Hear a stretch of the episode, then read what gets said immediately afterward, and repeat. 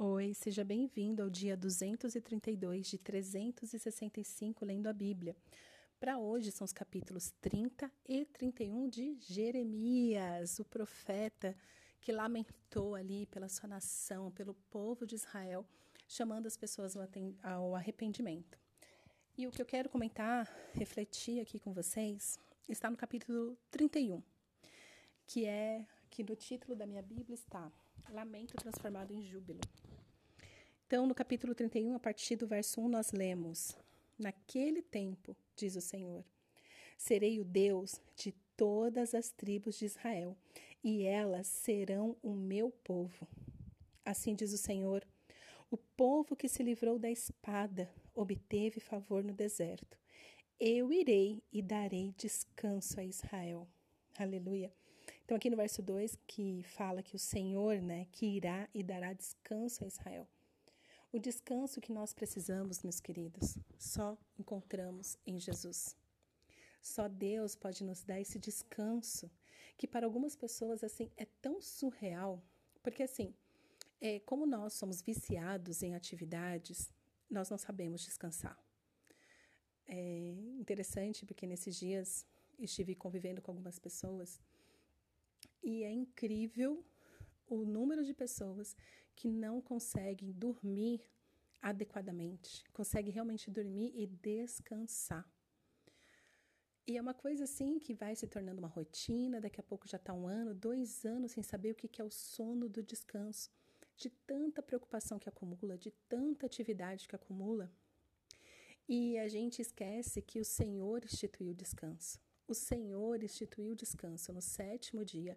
Deus descansou e Deus nos chama para um dia de descanso também semanal.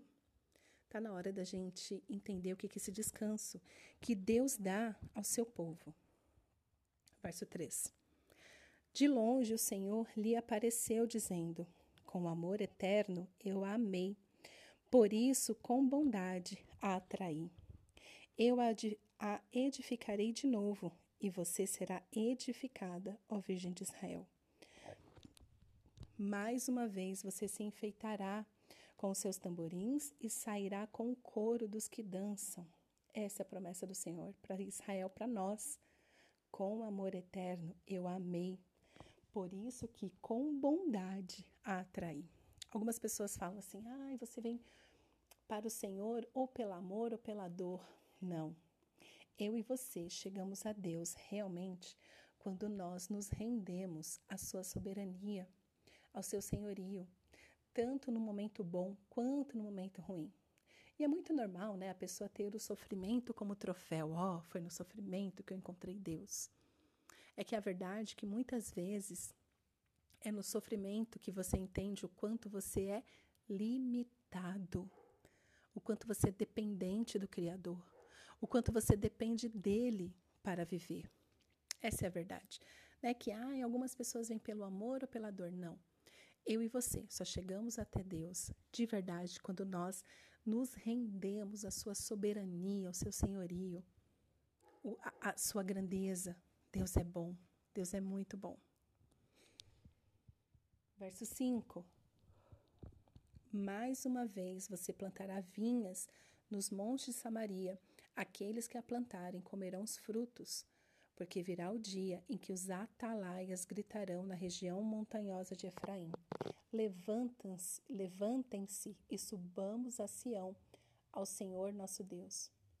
Porque assim diz o Senhor: cantem de alegria por causa de Jacó, exultem por causa da cabeça das nações, proclamem, cantem louvores e digam: Salva, Senhor, o teu povo, o remanescente de Israel. Eis que eu os trarei da terra do norte e os congregarei das extremidades da terra. Entre eles estarão também os cegos e aleijados, as mulheres grávidas e as que estão para dar à luz. Em grande congregação voltarão para aqui. Virão com choro e com súplicas, os levarei, e os guiarei aos ribeiros de águas, por um caminho reto em que não tropeçarão, porque sou pai para Israel e Efraim é o meu primogênito. Escutem a palavra do Senhor, ó nações, e anunciem isto Nas terras distantes do mar, digam: aquele que espalhou Israel o congregará e o guardará, como um pastor faz com seu rebanho. Porque o Senhor redimiu Jacó e o livrou das mãos do, do que era mais forte do que ele. Hão de vir exultar no Monte Sião, radiante de alegria por causa dos bens que o Senhor lhes deu. O cereal, o vinho, o azeite, os cordeiros e os bezerros serão como um jardim regado e nunca mais desfalecerão. Aleluia! Que promessa maravilhosa! O Senhor nos guia esse ribeiro de águas por um caminho reto. Ai, eu, olha, depois que eu comecei a realmente entender os caminhos do Senhor, não me vem com essa que Deus escreve certo por linhas tortas. Não, Deus faz tudo perfeito. O torto é você que não se rende a essa retidão, essa maravilhosidade de Deus. Deus nos guia por um caminho reto em que não tropeçarão. Isso que significa segurar nas mãos de Deus. Isso que significa se render a Ele com fé, com alegria, com os olhos fixos nele. E aí vem a promessa: serão como um jardim regado e nunca mais desfalecerão. Ai, como eu anseio por esse dia. Mas eu te falo: quanto mais eu ando com Jesus, mais fácil fica viver. Verso 13. Então a Virgem se alegrará na dança, juntamente com os jovens e os velhos.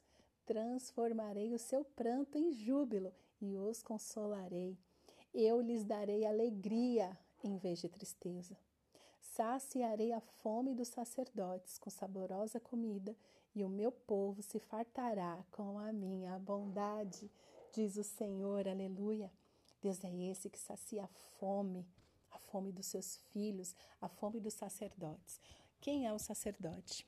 O sacerdote é aquele, né, aqui na ilustração, é, no Antigo Testamento, ali no Monte Sinai, é quando Moisés, né, ele fa, é, quando Deus dá a lei para Moisés, ele faz de Arão e os seus filhos e toda a descendência de Arão sacerdote. Sacerdote é aquele que oferece o sacrifício no templo, né? Aquele que mantém a organização do templo, a vida de adoração, os sacrifícios, né?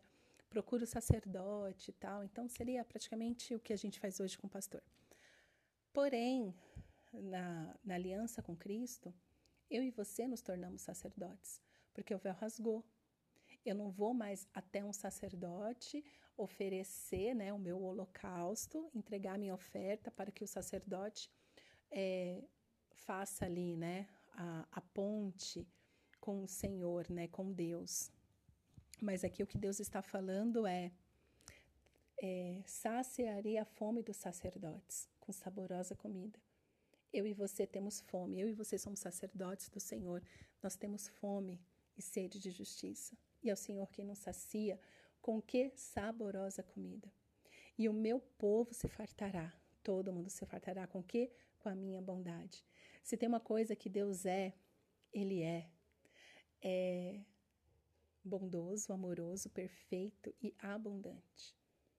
Abundante. Tudo, por isso que tudo, absolutamente tudo que nós precisamos encontramos nele. Porque tudo que Deus faz, Deus faz em abundância. Ele faz para nos saciar e para sobrar. Né? Para sobrar. Verso 15. Assim diz o Senhor: Ouviu-se um clamor em Ramá, pranto e grande lamento. Era Raquel chorando por seus filhos e inconsolável por causa deles, porque já não existem. Então, esse verso 15 é a profecia que se cumpre com o nascimento de Jesus. Por quê? Porque né, o rei ali, com medo do reinado de Jesus, né? Lembra? Bom, você não lembra porque a gente não chegou lá ainda. Mas você já deve ter visto alguma história de Natal, onde tem lá os três reis magos que vão é, dar presentes para Jesus. Eles estão sendo guiados ali por uma estrela. E aí eles vão até o rei Herodes e falam assim: Olha, nós procuramos porque nasceu o Messias, nasceu o rei dos judeus. E ele, ah, nasceu um rei. Aí ele começa a procurar. Então ele manda matar as crianças abaixo de dois anos. Ele fez os cálculos ali pelo tempo que os reis magos disseram que viram a estrela, ele fez os cálculos, falou assim: ó, mata todas as crianças de dois anos para baixo. Então, esse verso 15 é, lá no Novo Testamento se cumpre neste episódio, falando: ouviu-se um, um clamor em Ramá. É, uh, pranto e grande lamento era Raquel chorando por seus filhos, e inconsolável por causa deles, porque já não existem. Mas no verso 16 vem a resposta: Assim diz o Senhor: reprima a sua voz de choro e enxugue as lágrimas de seus olhos, porque o seu trabalho será recompensado, diz o Senhor. Então, é, algumas coisas acontecem, né? as profecias, quando elas acontecem, é, nem sempre a gente fica tão feliz assim quando ela está se cumprindo. Mas quando o nosso coração está no Senhor, a gente consegue reprimir essa voz de choro. Quando a gente tem os olhos nele, quando a gente entende o que Deus está fazendo. E ele fala: enxugue as lágrimas, porque o seu trabalho será recompensado. Queridos, nada do que a gente faz para o Senhor é em vão, absolutamente nada. Seja uma evangelização, seja você dar um copo de água para quem tem sede, seja você dar esmola para um necessitado. Tudo isso nós fazemos para o Senhor. Quando você faz o bem para alguém, você faz para o Senhor. Quando alguém te faz mal, que você, com este choro, você consagra ao Senhor, é Ele que vem em seu socorro. Aí ele continua pois os seus filhos, né? Então, seu trabalho será recompensado, diz o Senhor, pois os seus filhos voltarão da terra do inimigo. Verso 17: Há esperança para o seu futuro, diz o Senhor, porque os seus filhos voltarão para a sua própria terra. Eu amo esse verso 17 que fala: há esperança para o seu futuro.